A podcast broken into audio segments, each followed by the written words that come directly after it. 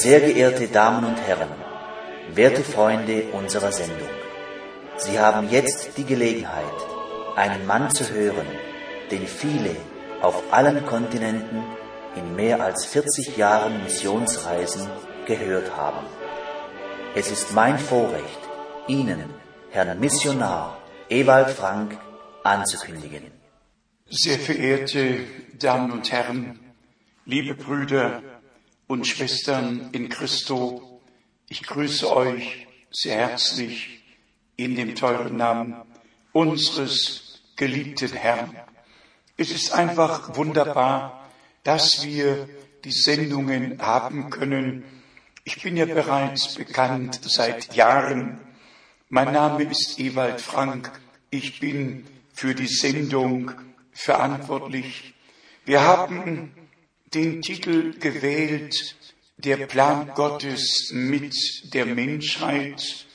Und es geht wirklich in der Hauptsache darum, dass wir von Gott angesprochen sein Wort in uns aufnehmen, es geoffenbart bekommen durch den Heiligen Geist und nicht mehr deuten, sondern die biblische Prophetie tatsächlich in ihrer Erfüllung sehen. Es ist urgewaltig, was jetzt vor sich geht. Wir leben tatsächlich am Ende der Endzeit. Wie ein Liederdichter singt, die Endzeit ist da, dein Kommen ist nah. Und dann auch all die Bibelstellen, die davon sprechen, dass unser Herr wiederkommt. Johannes 14, Vers 1 bis 3. Und dann die Erfüllung im ersten Korinther, dem 15. Kapitel. Und dann im ersten Thessalonicher, dem vierten Kapitel und ebenso in 1. Johannes, dem dritten Kapitel von Vers 1, noch ist nicht offenbar geworden, was wir dereinst sein werden. Doch wenn er offenbar werden wird, dann werden wir ihm gleich sein.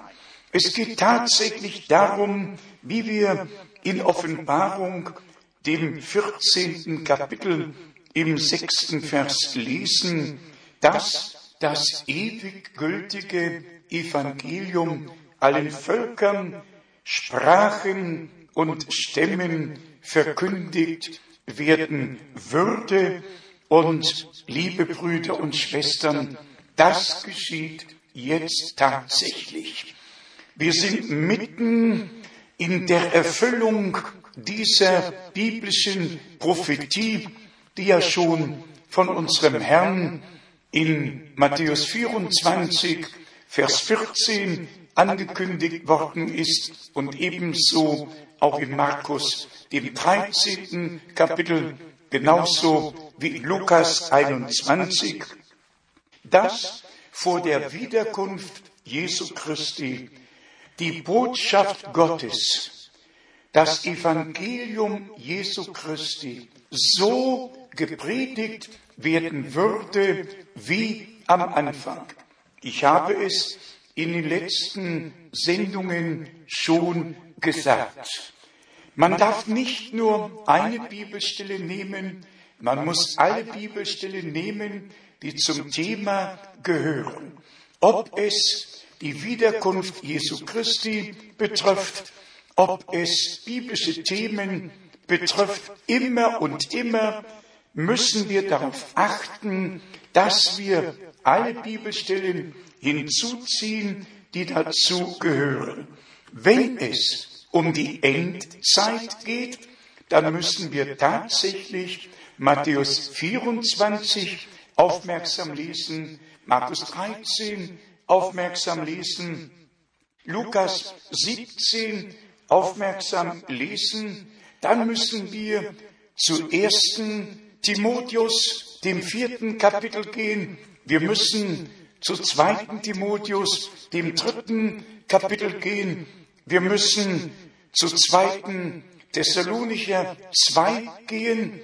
Wir müssen zu 2. Petrus, dem dritten Kapitel gehen, wo Spötter sagen, wo bleibt denn seine verheißene Wiederkunft? Es bleibt doch alles beim Alten. Man hat schon seit 2000 Jahren gepredigt, dass der Herr Jesus wiederkommt und noch ist nichts passiert.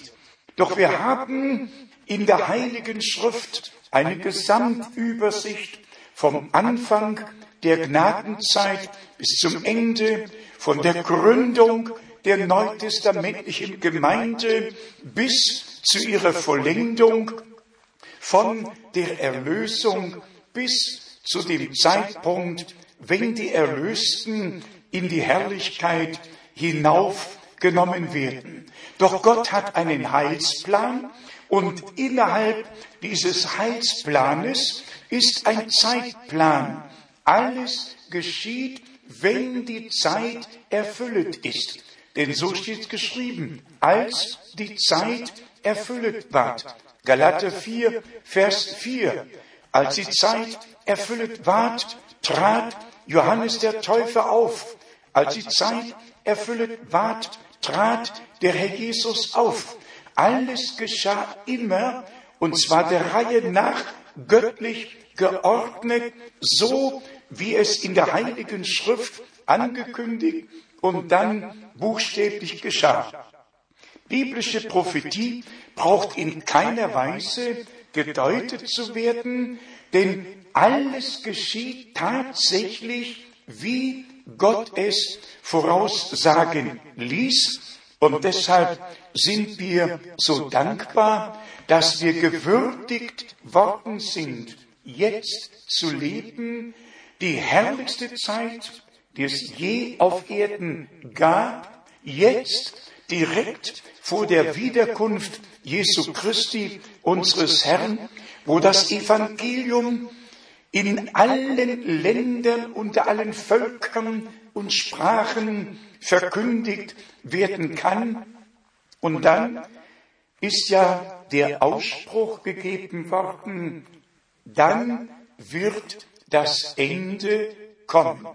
Das Ende wird tatsächlich kommen. Und wer sich die Mühe machen möchte, um nachzulesen, wie viele Bibelstellen vom Ende, von den letzten Tagen, von der letzten Zeit sprechen, sogar im Propheten Daniel im zwölften Kapitel lesen wir in Vers 4, dass das Buch verschlossen werden sollte bis zur Endzeit. Und schon vorher wurde dem Propheten Daniel angekündigt, was in der Endzeit geschehen würde. Und man kann zurückgehen zu 1. Mose 49 und da steht geschrieben, um anzuzeigen, was in den letzten Tagen geschehen würde.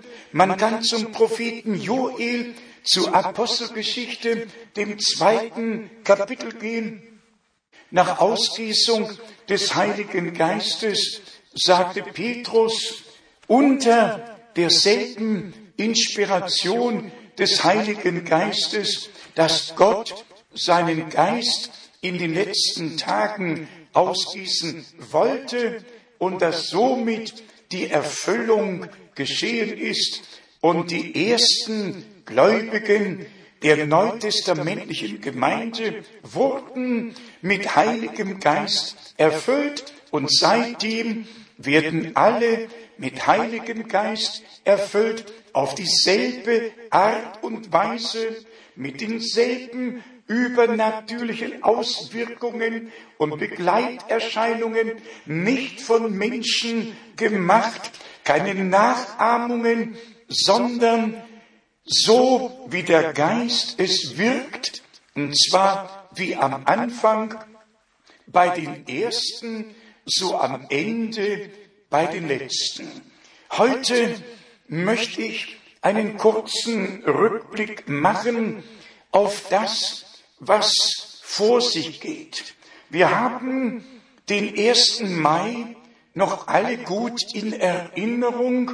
Der 1. Mai des Jahres 2004 geht in die Geschichte ein. Ein ganz geschichtsträchtiger Tag. Ein Datum, das, so es noch Menschengeschlechter gäbe, würde es fett gedruckt hervorgehoben werden. Unsere deutschen Magazine haben ja auch ihre Beiträge geliefert. Hier haben wir mit Datum vom 26.04.04 in der Spiegelausgabe zum 1. Mai die Dame, die auf dem Tier reitet, uns allen, die wir die Heilige Schrift kennen, ja ein sehr vertrautes Bild. Offenbarung 17. Da reitet eine Dame tatsächlich auf einem Tier. Und wir haben aus Gottes Gnaden die Beispiele, die Bilder, die Symbole aus dem Alten Testament in Übereinstimmung mit dem Neuen Testament erkannt. Schon im Alten Testament wurde Israel als Weib Gottes bezeichnet, in ihrer Untreue als von Gott abgefallen und mit einer Buhlerin verglichen. Im Neuen Testament ist die Gemeinde auch im Vergleich mit einer Frau, denn die Frau nimmt den Samen auf und sie gebiert. Sie ist nicht der Same, aber sie ist das Gefäß, das den Samen aufnimmt und dann kommt der Same hervor. In Offenbarung, dem zwölften Kapitel, haben wir das Bild einer Frau, die eine Krone von zwölf Sternen trägt. Ein sehr deutlich und klares Bild. Die neutestamentliche Gemeinde ist gekrönt mit der Lehre der zwölf Apostel. Und wer es nachlesen möchte vom neuen Jerusalem, welches die Brautstätte ist, nämlich die Stätte, wo die Braut des Lammes sein wird, nämlich im neuen Jerusalem.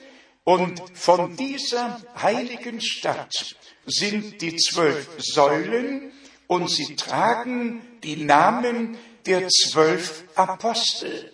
Also eingehen in das neue Jerusalem werden nur diejenigen, die tatsächlich von neuem geboren, die neues Leben aus Gott empfangen haben, die ihr persönliches Heilserlebnis gemacht haben und die sich biblisch taufen ließen in der Weise, wie es die Apostel getan haben, beginnend mit Apostelgeschichte, dem zweiten Kapitel, Vers 38, 39.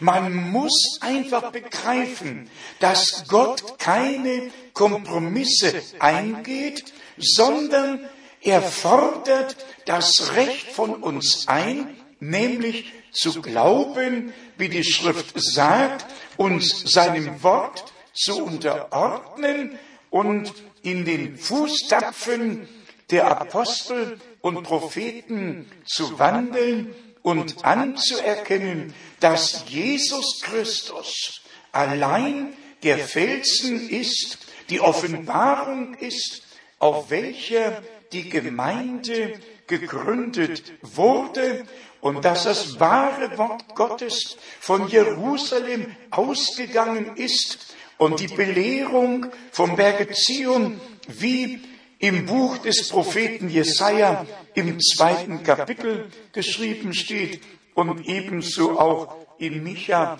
dem vierten Kapitel.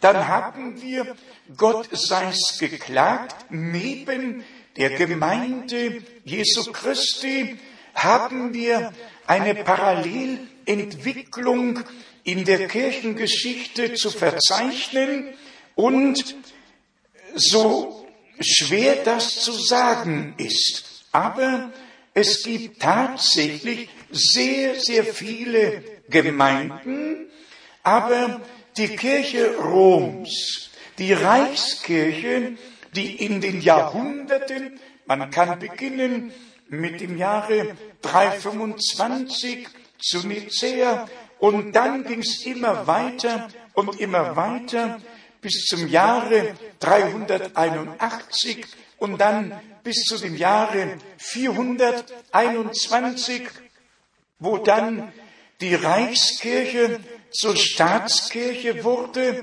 und dann im Jahre 481 die Erklärung, dass der einzige Glaube, der anzuerkennen und staatlich äh, einfach auf und angenommen werden muss, sei der Glaube, den die römisch-katholische Kirche, damals hieß es noch die allgemeine Kirche, vertritt.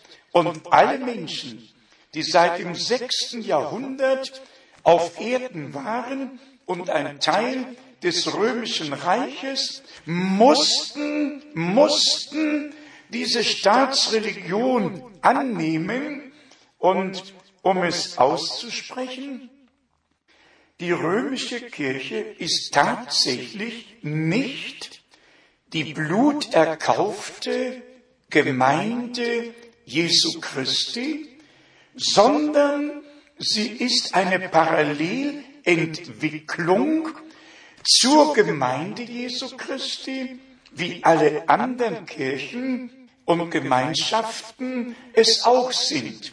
Die lutherische Kirche in sich ist nicht die Gemeinde Jesu Christi. Die anglikanische Kirche ist es auch nicht.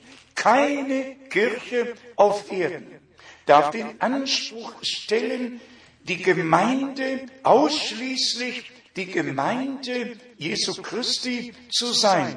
Aber alle aus allen Völkern, Sprachen und Nationen, aus allen Kirchen und Freikirchen, aus allen Religionen haben das Recht, ihr Leben Gott zu weihen, biblisch gläubig zu werden und so in das Reich Gottes hineingeboren zu werden.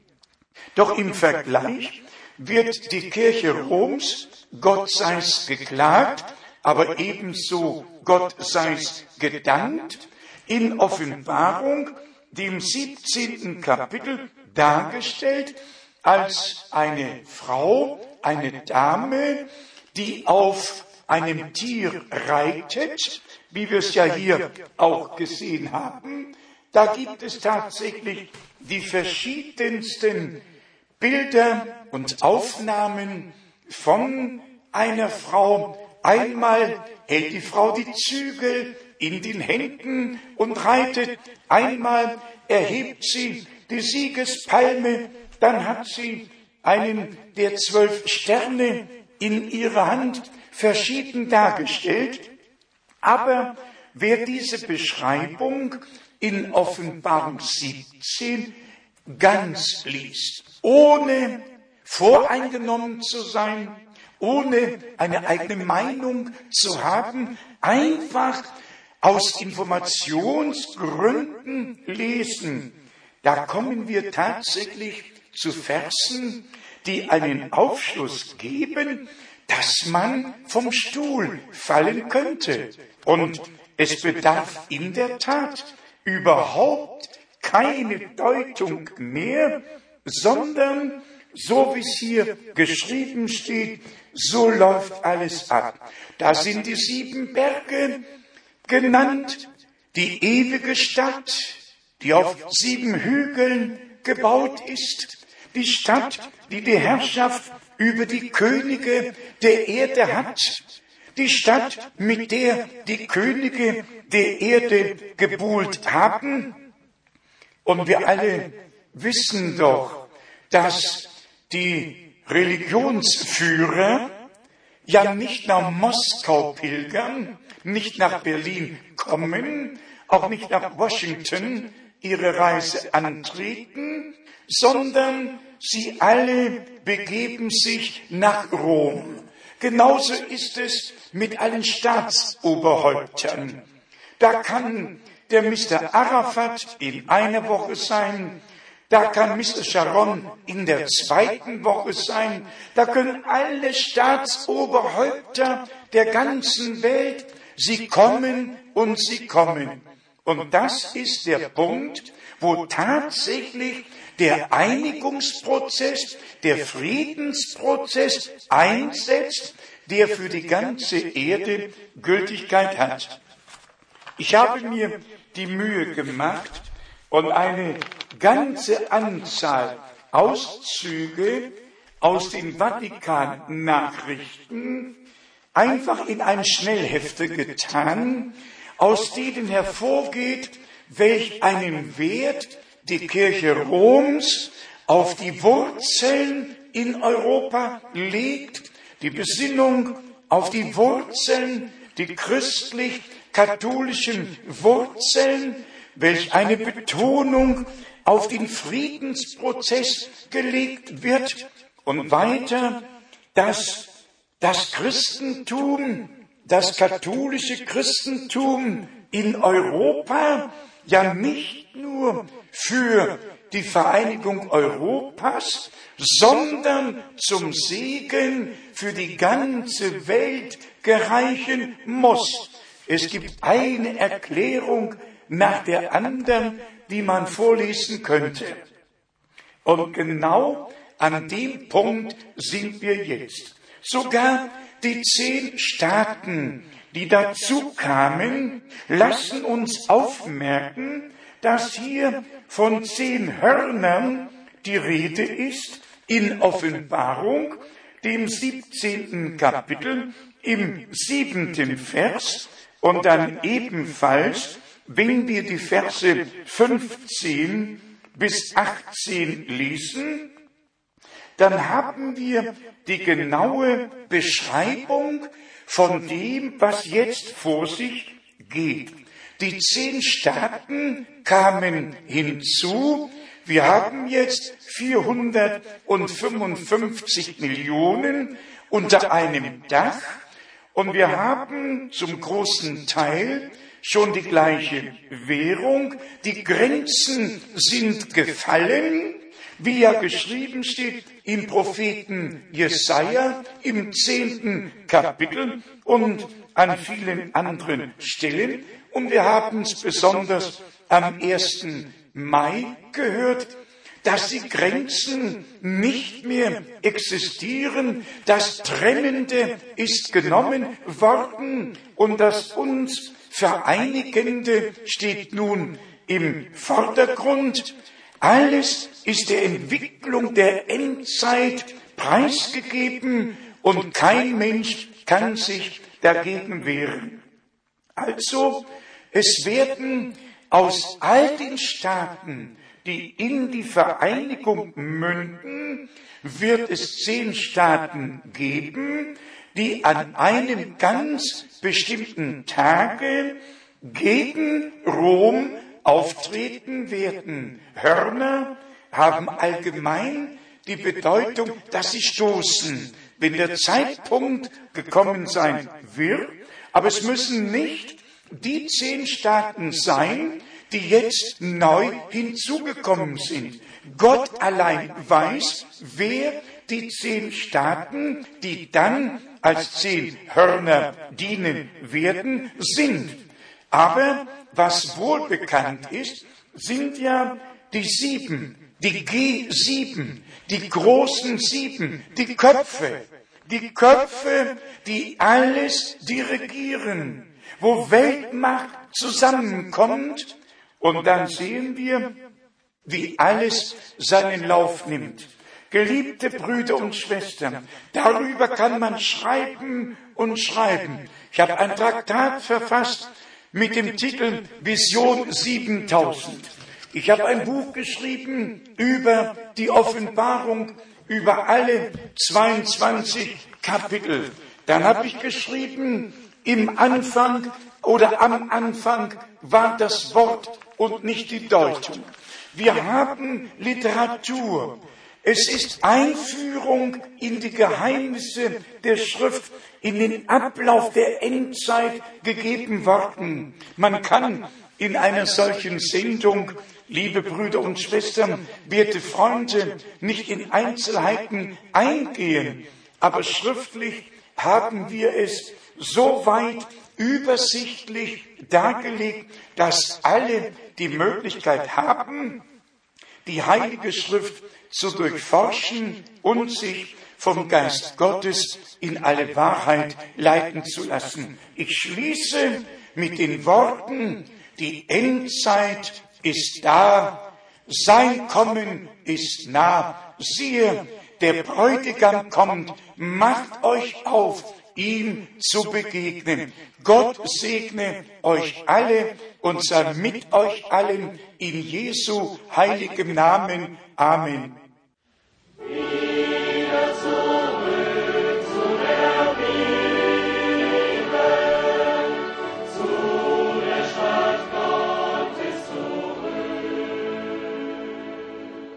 Sehr geehrte Damen und Herren, Sie haben gerade die Sendung gehört. Was sagen Sie dazu? Natürlich ist eine solche auf die Heilige Schrift gegründete Predigt ganz anders, als wir sie gewohnt sind. Sollten Sie daran interessiert sein, mehr über den Heilsplan Gottes mit der Menschheit zu erfahren, würden wir uns freuen, von Ihnen zu hören. Kostenlose Literatur wird auf Anforderung zugesandt. Unsere Anschrift ist Missionszentrum, Postfach 100 707 in 47707 Krefeld.